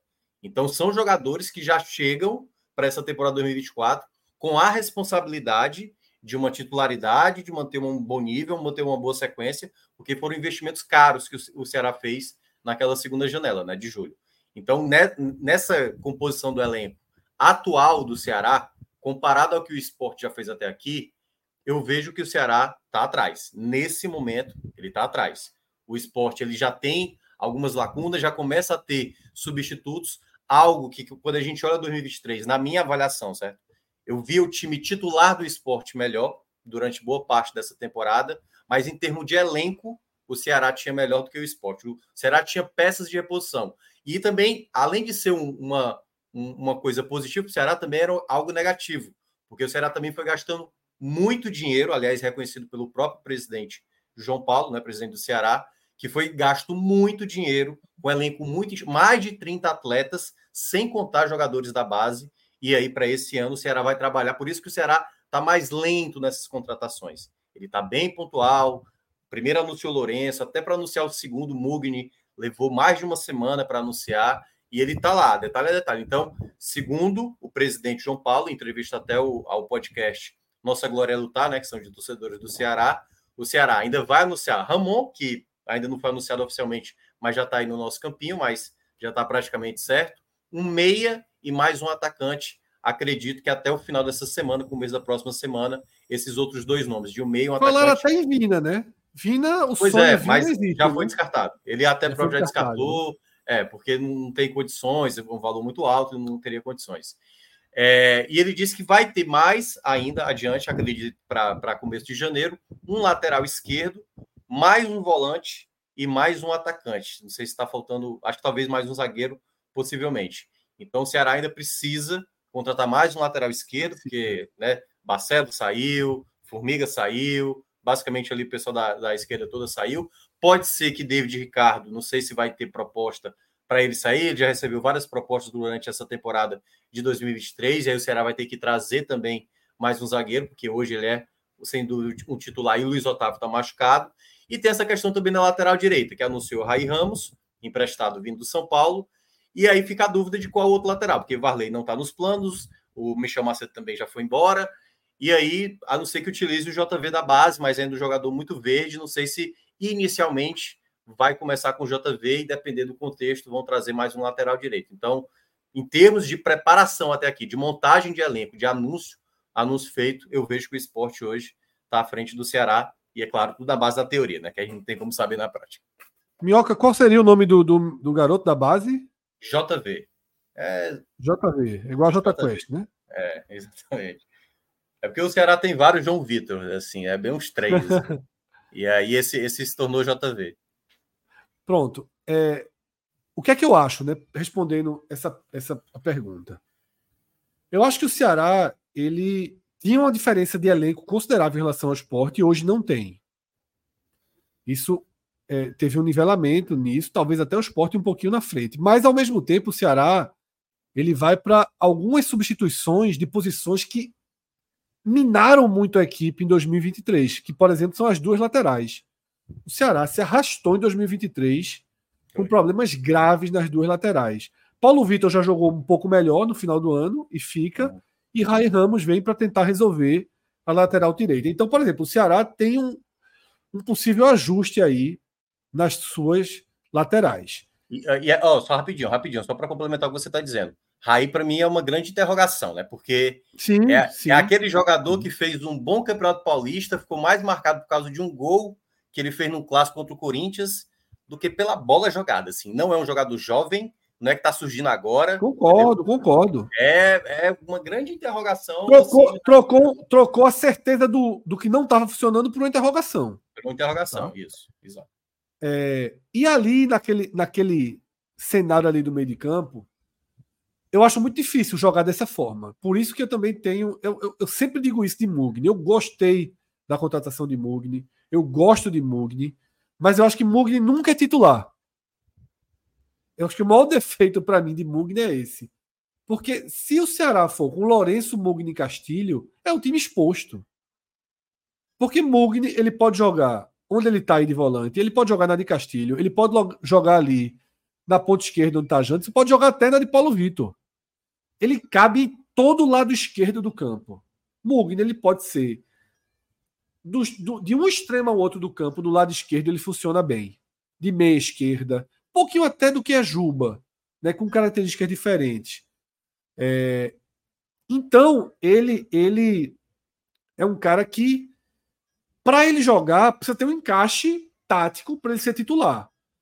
Então, para ele ser titular, Paulo Vitor já teria que jogar de forma muito mais recuada, Lourenço fica mais, e aí você teria que ter volantes ali se ajustando a esse modelo. Tá? Então, é, eu acho que é assim um momento. O Ceará, para mim, ainda está bagunçado. É, é, mais ou menos isso que eu, que eu diria. Eu acho que esse elenco ainda está um pouquinho bagunçado. O, o meio Sa de campo, Fred, rapidinho, eu acho que ainda é uma. ainda está um pouco nebuloso. Porque é bom é. lembrar os jogos com Mancini, boa parte foi utilizando o Léo Santos, que era zagueiro, como primeiro volante, e Jean Carlos, que é o meio mais ofensivo, como um segundo volante. Então era um, era um, um, formato de jogo que nenhum dos outros treinadores, nem Guto, nem Mourinho, e muito menos Barroca, colocou. E esses dois jogadores não fazem parte dos planos para 2024. Nem Jean Carlos, que foi para o Juventude, e no caso o Léo Santos, que também não vai ficar. Então, acredito que aí essa formação do meio de campo, não à toa, os três nomes aí que estão como opção de reserva, eu não sei nem se vão ficar. É, Léo Rafael, Giovanni, dois jogadores que foram emprestados nessa temporada. Não sei se de fato vão ficar, vão ser de novo reemprestados. E Richards, que é um jogador que, assim, o torcedor, eu acho até que se, se tiver proposta de alguém, o Ceará vai negociar, entendeu? Mas eu acho que é, onde, é a parte onde o Ceará vai precisar reforçar mais ali ainda né, né, nesse, nessas contratações. Como eu falei, tem o um meia que está para ser anunciado, vai chegar mais um volante, e eu tenho dúvida se vai ter um outro meia também ainda nessa, nesse mercado até o começo é. da temporada. Então é isso, está muito bagunçado ainda. É, é, o Ceará precisa de uma limpeza, ainda precisa terminar a limpeza. É, é o que o Minhoca acabou de falar. Talvez os três reservas apontados aí nesse campinho da posição de volante e meia, talvez os três saiam. Né? Então, assim, ainda precisa limpar, ainda precisa limpar para trazer. O esporte meio que já limpou. Quando a gente vai no, no, no mapinha do esporte, a gente vê mais lacunas. Né? A gente vê mais. Esses cinza aí são jogadores da base. A gente vê mais nomezinhos cinzas. Porque significa que não tem nenhum reserva ali. Ou seja, a limpeza aconteceu. Tá? A limpeza aconteceu. O que falta é a, a, as chegadas. Então é mais fácil entender o rumo que o time, que o elenco está tendo, tá? É, Ricardo Novaes até fala, Fred, na ponta não dá para Mugni, né? ele não tem essa mobilidade, fica perdido na posição. Não, de fato, é o que eu estou dizendo. Jamais ele poderia começar como ponta, mas quando é que ele joga na ponta? Tá ganhando o jogo lá fora, fora de casa. Bahia chegou lá fora de casa, meteu 1 a 0 na Chape. 25 do segundo tempo.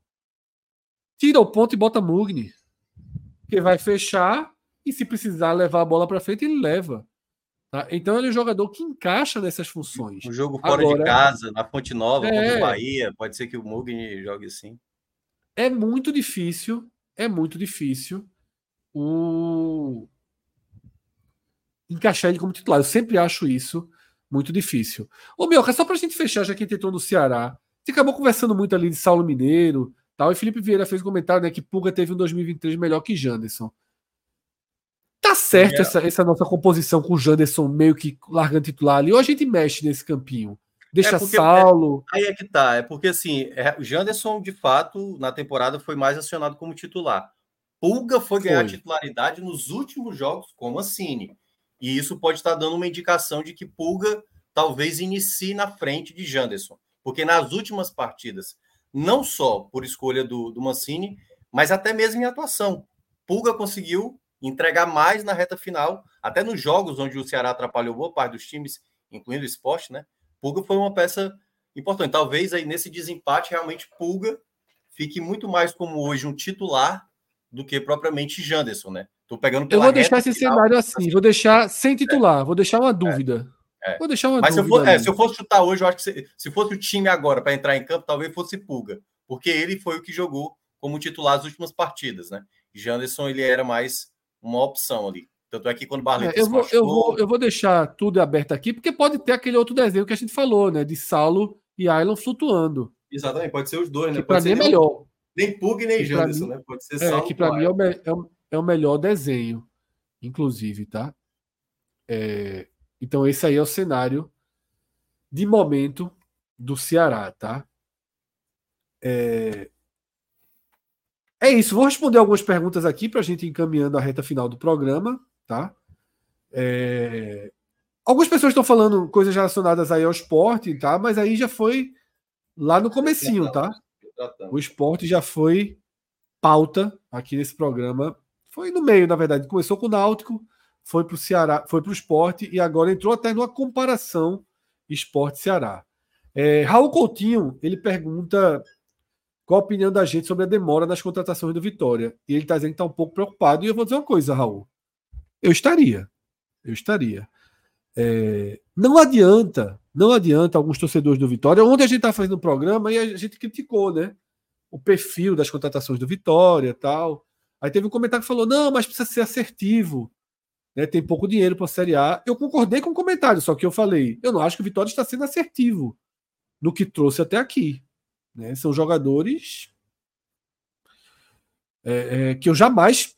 Né? Então, ok, Zapata jogou no Milan tal, jogador de seleção, mas, porra, é 37 anos, né? não é uma segurança para uma Série A. Então, eu acho que o Vitória não está sendo assertivo, está sendo lento. A lentidão não é um problema em tese. Os nomes trazidos, sim. Tá? E aí tem uma parte do torcedor do Vitória que fica é, é, numa espécie de, de, cria um escudo autodefensivo que ah, vocês criticavam o time de 2023, diziam que o time era fraco, que dificilmente manteria a liderança, que não era que era surpresa e tá aí o time foi campeão com o pé nas costas, tal, tal, tal, tal. Ok, mas talvez você mesmo torcedor lá atrás não confiasse nesse time, era lógica, era base. E eu acho que a gente não pode partir do princípio de que o Vitória vai ser sempre assim agora vai montar times no papel muito abaixo e vai esperar que o vento bata a favor. Tá? O Vitória tem que aproveitar a chance e não transformar exceção em regra e dizer que a partir de agora a exceção vai trabalhar sempre pela exceção. Os nomes não são bons. Os nomes não são bons. Tá? Um deles pode funcionar, dois deles, ok, pode acontecer.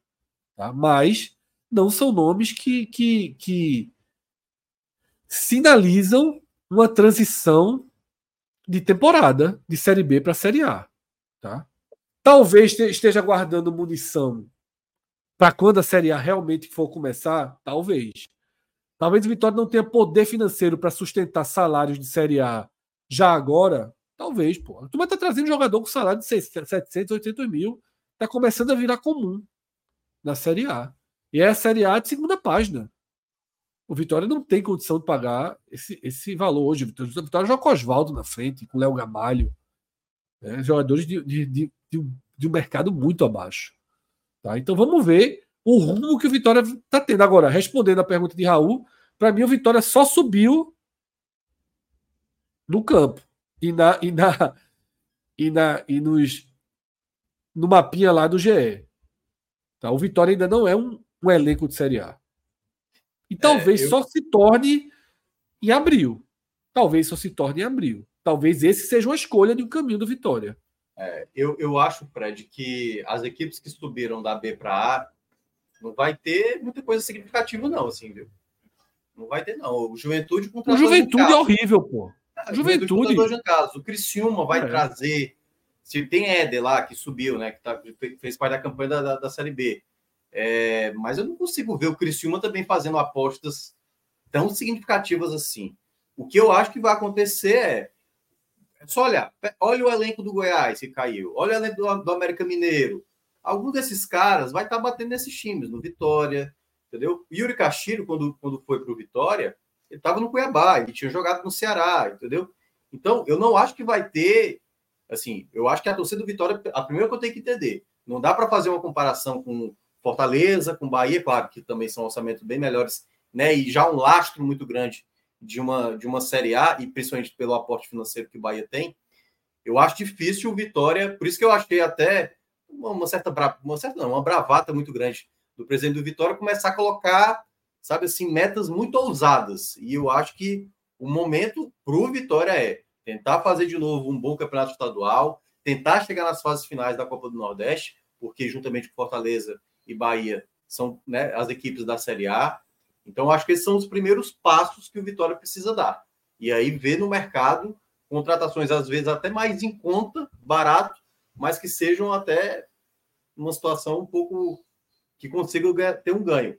Ou vai naquela coisa básica, Fred, que é pegar jogador emprestado de um clube aí que que está com o elenco muito inchado, o que acontece muito com o Atlético Mineiro, com Palmeiras, jogadores que não estão sendo utilizados, ou jogadores jovens, né? Como foi o caso que a gente falou, vocês comentaram ontem, né? Que foi o caso do, do Riquelme, né? Que é um jogador que seria emprestado, e se por acaso, né, enfim, o clube quiser de volta, vai pegar de volta vai ter, vai ter que ser nessa toada que o Vitória vai ter que pensar, porque no, é, é, como você acabou de falar, hoje o patamar financeiro da Série A está muito elevado, principalmente agora com os clubes muito ricos. Não à toa o Atlético Mineiro está pegando aí o, o Gustavo Scarpa, umas cifras que é imaginável para qualquer clube, né? Então, assim, é. é um outro patamar, é um outro patamar. E quando você outro volta para a Série A, loucura, loucura, loucura, você descobre loucura. realmente o quanto o custo é caro. É muito caro realmente é. do jogador. Deixa eu dizer o mercado do Vitória até aqui, tá? Jogadores acertados com vitórias, né, com vitória confirmados pelo próprio presidente Fábio Mota. Zapata, zagueiro colombiano de 37 anos, tá? Jogou no Milan, é o nome mais conhecido da lista. Maguinho, lateral direito, foi do Goiás, né, ano passado, 31 anos. Patrick Calmon, lateral esquerdo, né, foi de Sampaio, 29 anos. Caio Vinícius, esse, esse é o melhor reforço, talvez, né? Não está confirmado ainda Caio Vinícius, né? Tá, tá não, é, não está confirmado, está na linha do que do está sendo especulado. O William Oliveira, volante, 30 anos. A gente conhece bem o William Oliveira. Foi do esporte, foi do Ceará. Isso. Eric Castilho, atacante equatoriano. Esse tem um bom perfil, mas aí a gente precisa ver jogar e Caio Dantas, que não, não me parece um jogador com perfil de Série A. Achei um exagero o Vitória ir atrás de Caio Dantas para a Série A. Então, assim, é um time, é um, é um, um primeiro pacote muito, muito simples é. para uma Série A. Muito simples. O Fortaleza não traria nenhum deles, o Bahia não traria nenhum deles. Tá? Não sei se o Cuiabá traria algum deles. Tá? O Red Bull Bragantino não traria nenhum deles. Aí ficaria dentro dos que dos que subiram. E eu eu acho que 2024 tende a ser um ano em que os quatro que subiram são potencialmente os quatro grandes candidatos ao rebaixamento. Porque não sobrou, não sobrou um alvo fácil não dos outros 16. Talvez o Cuiabá seja o alvo mais acessível. É. E talvez não o Atlético Goianiense, por já ter um certo hábito de jogar Série A e tudo mais, consiga imaginar que possa ser é, mas quatro... veja só, mas, mas, veja, veja o problema é esse, Minhoca. Os outros 16 que ficaram, é. você vai contar o quê? Que o Botafogo vai afundar? Você vai é, contar tem que o quê? Pra uma, da, uma daquela turma lá, né? Que é o dos é. grandes, assim. Porque o Fortaleza é extremamente sólido. E será que o Bahia vai passar mais um ano patinando com é. dinheiro infinito? Não sei. Eu acho que é um ano terrível né, os que subiram aí vão ter uma missão é, é muito complicada, tá? Muito complicada. É, ainda mais de, nessa forma. Por exemplo, o Atlético, eu concordo com a visão do Minhoca ali. O Atlético Goianiense é quem tem um, o lastro mais recente de Série A. É, mas é a missão muito difícil. A missão é permanência, pô. Assim, Fábio Mota pode falar, dar a entrevista que ele quiser. Meu amigo, se ele for 16, é, é a maior conquista possível da vida dele. Não é essa Série B não que ele ganhou. Ser 16 ano que vem é muito maior do que o título da Série B. Porque vai precisar vai precisar fazer mágica, né? Pra... Principalmente em 2025, né? Podendo ter é. aí um, novos, um novo contrato. Não sabemos se vai se formar apenas uma liga. Então é um momento muito importante realmente a permanência. Muito, né, que foi muito. Vai ser uma luta, vai ser uma luta. É isso, tá? Vamos fechando aqui o mercado. Eu queria agradecer todo mundo. A gente teve uma super audiência aqui, tá? Nesse programa.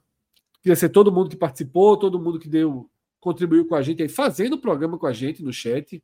Né? Não é só deixando aí sua opinião, né? Realmente participando. Você viu quantas e quantas pautas a gente entrou aqui, né? Perguntas trazidas pelo chat. Então agradeço não só a audiência, mas a construção do programa aqui ao lado da gente. E é isso, à noite nos reencontramos para fechar o ano em todas as outras coisas mais ou menos importantes da vida, que não futebol. É o outro braço que a gente tem, que é um programa sobre todos os outros assuntos. E aí o programa que é o Agamenon, e a gente vai passar ali por várias coisas, tá? Pedro pergunta se vai falar sobre o caso Choquei, vai falar sobre o caso Choquei é um, é um programa que é um caso né, que faz parte dos debates. O que a gente está pensando em trazer hoje à noite é justamente os debates mais fundamentais de 2023. Tá? Celso Chigami, que manda aí um, um, um abraço para a gente, tá? elogiando aqui o nosso programa, ele vai estar tá aqui à noite também. Tá? Então a gente vai fazer esse Agamenon para passar passar 2023 a limpo. Não vai ser uma retrospectiva dizendo, ah, em janeiro teve isso, teve aquilo. Não. A gente vai se debruçar sobre os temas que nos levaram a pensar né, a vida, a pensar o futuro das coisas a partir de 2023. Vamos fazer isso com bastante é, atenção mais tarde. E aí, nosso tudo que rola no H-Menor. Inclusive, eu prometi ontem, a gente vai ter que cumprir, viu, Minhoca? Vamos fazer o react das primeiras 24 horas do Ney em alto mar. O Cruzeiro do Neymar, a gente vai fazer um react aí de tudo que aconteceu nas primeiras 24 horas. Começar a colher, coletar material aí para que a gente possa fazer. Eu nem tinha dito a Celso isso para ele não morgar. Celso gosta de um programa mais racional, mas como ele está aí na audiência, a gente tem que entregar a ele, claro. tá? Rodrigo, para terminar, terminar mesmo, né? Celso entrou aí e acabou me lembrando de, de algo importante, né? Que é um outro projeto que a gente tem, é sempre importante a gente divulgar aqui, que é o Clique Esportivo, tá? Um projeto que vai decolar aí em 2024. Em 2023, as bases foram lançadas, montadas. É um projeto que tem Clauber, que tem Thiago Minhoca, que tem Pedro Pereira, que tem Cássio, que tem eu, que tem um monte de gente, tem uma equipe muito legal. Né? A gente fez uma confraternização, conheceu parte aí da equipe, integrando cada vez mais a UNE 45. E é um portal de notícias para além do futebol do Nordeste. Tá aí, Além papai de Brasil, internacional. Exatamente, tá aí, ó, o papai Papai City, Father City, encaminhando a contratação de Echeverry, Echeverry, né? É, Afinal, estamos Brasil, na, né? não no City, estamos quando eu vi River, estamos na América do Sul. Então Ricardo Drubsky. É o Drubsky. É, e a revelação aí do River Plate tá indo para o papai, tá? Papai City. E aí outras movimentações do futebol brasileiro. Rodrigo, pode descer aí um pouquinho o site, tá? Que a gente você vê tem tudo aí, ó. Tem tênis, tem é, destacando aí, por exemplo, a parte do fatos do confronto que tem. Que é Minhoca que trabalha forte nisso aí, ó. Não, não só eu, né? Uma turma toda. Eu, eu aí, só fatos do confronto. Só, é, só, é, só, pela, só pelas estatísticas. Everton e Manchester City, que vai ter hoje, por exemplo. Se clicar aí, ó. Clica aí, Rodrigo. E aí tem todo um detalhamento, né? Um texto falando do jogo, o horário, onde vai passar, times possíveis titulares, destaques, quem é cada jogador destaque. E aí tem ainda né? O Pega Visão, que é a parte que eu acabo participando, trazendo estatísticas e para geralmente quem gosta de apostar, né? Quiser apostar na Bet Nacional, tem algumas dicas aí, né? Quem faz o primeiro gol, se ambos marcam, se tem muitos cartões, poucos escanteios e tal. Então, é um guia completo aí para cada jogo aí do dia, né? Os jogos em destaque de cada dia. Diferente da gente que ontem fez uma aposta com a roleta, né? não é isso. Ontem a gente não teve, não teve pega a visão, não. Teve uma discussão aqui, nem eu nem tu, botamos a roleta do Fire Games, a roleta decidiu Aston Deu Villa. Deu Cássio e perdemos 40 reais, né? Perdemos 40 reais. A turma tá pedindo a roleta de novo. Não, essa aí é... Roleta para Everton. Minhoca, você quer Everton ou City? Para apostar coloca, no Bet Nacional. Coloca aí, coloca aí só para o que é que tem de curiosidade. Rodrigo, lá, entra, no, entra no Bet Nacional pelo NE45 que a gente aproveita e mostra o que eu considero hoje a forma mais fácil de criar um cadastro no Bet Nacional, dando moral ao podcast 45 minutos. Olha aí que o NE45 já tem a matéria da direção do esporte aí direto lá da, do CT e tal. Já tem matéria aí, galera pode entrar para ler. Mas vamos lá, Rodrigo. Não, a gente não vai ler aqui não. o programa já está na sua fase final. Dá um velho F5 aí para pular na nossa tela. Mas pode ir embaixo, Rodrigo. Sempre tem na capa. Rodrigo esquece do banner de baixo. Aí, ó. Clicou no nosso banner. Em 20 segundos, você faz o seu cadastro no Bet Nacional. E já faz dentro da nossa conta. Aí não precisa nem botar nosso código. Tá? Você faz CPF, nome, e-mail, confirma e-mail, telefonezinho, embaixo já é login e senha, ó. Pronto. Fez isso, você está dentro do Bet Nacional e ajudando a gente, né? Colocando nosso código. Que aquilo, mesma coisa que eu falei para o seu torcedor, a mesma coisa que eu falo quando vocês, quando eu peço uma curtida para vocês, tá? Quando eu peço para assinarem o canal. Vocês estão dando moral para a gente. Vocês estão dando força para a gente. Mostrando que a gente tem público, mostrando que a gente tem um público engajado. Eu não estou aqui pedindo para que quem não gosta de apostar vá apostar. Não, mas se você já gosta de aposta, já aposta. Pô, a Bet Nacional hoje é a principal casa de aposta do país. A mais segura, o maior lastro. Tá? Então você tem uma casa absolutamente segura, tá? que participou diretamente da construção, né, da, da regulamentação do setor, que está regulamentado, né, já está em viés aí de aprovação. E o Bet Nacional deu todo o suporte né, para que, que as, a, os sites de aposta, né, o mercado fosse oficializado no nosso país, está aí, um, foi definido o modelo, e a partir de agora é uma ação regulamentada. Disseram até que o aviãozinho pode voltar a voar qualquer dia, viu, Rodrigo? Mas deixa ele, deixa ele no hangar por enquanto. Melhor, melhor, melhor. É, agora sim, eu tava. Tem uma coisa do aviãozinho que é foda, esse minhoca. Tem uns influencers por aí, ó, o aviãozinho morto aí. Ó. É, não, tem uma turma aí que. A turma fazia com vídeo editado, porra. Aí é foda. A gente aqui no, numa sofrência da porra, é o aviãozinho caindo, no aviãozinho, perdendo, muita voou, perdendo dinheiro no aviãozinho aqui. E aí a turma faz com vídeo editado, o aviãozinho voando 60 para 1. Pelo é, amor de não, Deus. Aí já é, nossa, aí já é propaganda enganosa. Nosso aviãozinho aqui era a uma realidade aqui, da porra. Só lembrando, a nossa conta era 4 mil, 5 mil. É, isso aí foi algo que aconteceu internamente que a gente nunca é, descobriu. É, mas no time, foi... é o time do interior lá do Paraná que a gente inventou de apostar. É, que foi no aviãozinho, mas, mas o nosso aviãozinho era sofrência da porra, bicho. Total. Quando dava 1.8, a turma já tirava com medo de perder. Exatamente. Aí a galera faz vídeo editado com o aviãozinho 60 para 1, pelo amor de Deus. 60 para 1, é, aí já é. É. Não, é, não é a O verdade. aviãozinho é bronca, o aviãozinho é bronca. É melhor não entrar, não. Vamos lá. Everton e City. Tu quer o que aí, Minhoca? Olha, uma das dicas que eu coloquei lá no Clique Esportivo é que o Manchester City, nos últimos cinco jogos, foi para o intervalo vencendo em quatro, em quatro oportunidades. Aí, Então, tu quer resultado- Manchester City no primeiro tempo. Manchester City no primeiro Ali, tempo ó. vencendo. Clica ali. Tá bom, Minhoca. Tá aí, Minhoca. Vou ver se tu é tipster mesmo hoje. Vai nem ter roleta hoje. Lembrando, Hoje eu, eu, eu coloco, eu coloco cinco dicas. A minha média é de dois a três acertos. Esse pode ser, esse pode ser o, erro. É porque nem tudo é garantia, né? Nem tudo é garantia. Por, é porque as outras eu acho muito óbvio, né? Por exemplo, uma delas é que o Manchester City sempre faz o primeiro gol. Nos últimos 10 jogos, entre eles, Everton e Manchester City, sempre quem fez o primeiro gol nas últimas 10 partidas foi o Manchester City. Tá melhor o primeiro gol do que, do que o resultado do primeiro tempo? Não. Não, tá Tá, mais baixo. tá melhor. Porque o primeiro gol pode sair até os 89, né? É, o Melhor, só, assim, melhor não, né? Primeiro gol no primeiro tempo tá 2.02, né? Fluminense Mas ainda com assim 40 abaixo. segundos. Fluminense com É. 40 É. segundos sentiu esse negócio aí. Eu, eu iria na sua primeira ideia, tá, Minhoca? É, vamos, vamos manter essa aí, pô. Vamos manter. Vamos torcer pra cair na. Pronto. Tá bom. Cinquentinha. Fizeste mais alguma coisa? Do que? De, de dicas aqui? Ou, teu- Aí, ver. ou teu trabalho no Pega Visão foi só aquelas quatro linhas? Não, não. Porque se for, eu quero essas vagas. Ó, em oito dos últimos dez jogos entre os dois clubes, a arbitragem aplicou no máximo quatro cartões amarelos, ou seja, menos de quatro e meio de cartões. Tá pagando quanto esse mês de quatro?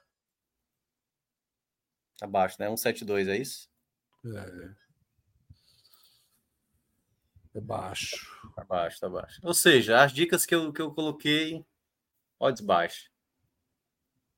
E se a gente for para mais de 4,5, um cartãozinho a mais hoje? É, é. muito cartão? Cinco cartões? É, é cinco cartões. Cinco cartões. Geralmente na, na Europa não, não acontece muito cartão, não. Aqui no Brasil é que acontece mais, na América do Sul. Mas quiser usar, bora usar. É porque Bota o um 20 72 tá baixo, o 72 tá baixo. Esse aí tá quanto? 2,44? Não, 2,4, É, né? 204 é para um cartãozinho a mais, mas tu- você iria de um cartão a mais ou um cartão a menos na dividida? Vai lá, Cláudio, desempata aí. Roleta, roleta, roleta, roleta, roleta, roleta. Eu Rodrigo, roleta. cartão Um a a, mais, menos. um a mais ou um a menos? Se a gente vai em menos 3,5 ou mais de 4,5? Roleta, roleta. Todo dia vai ter uma aposta agora na roleta, que é nosso tipster.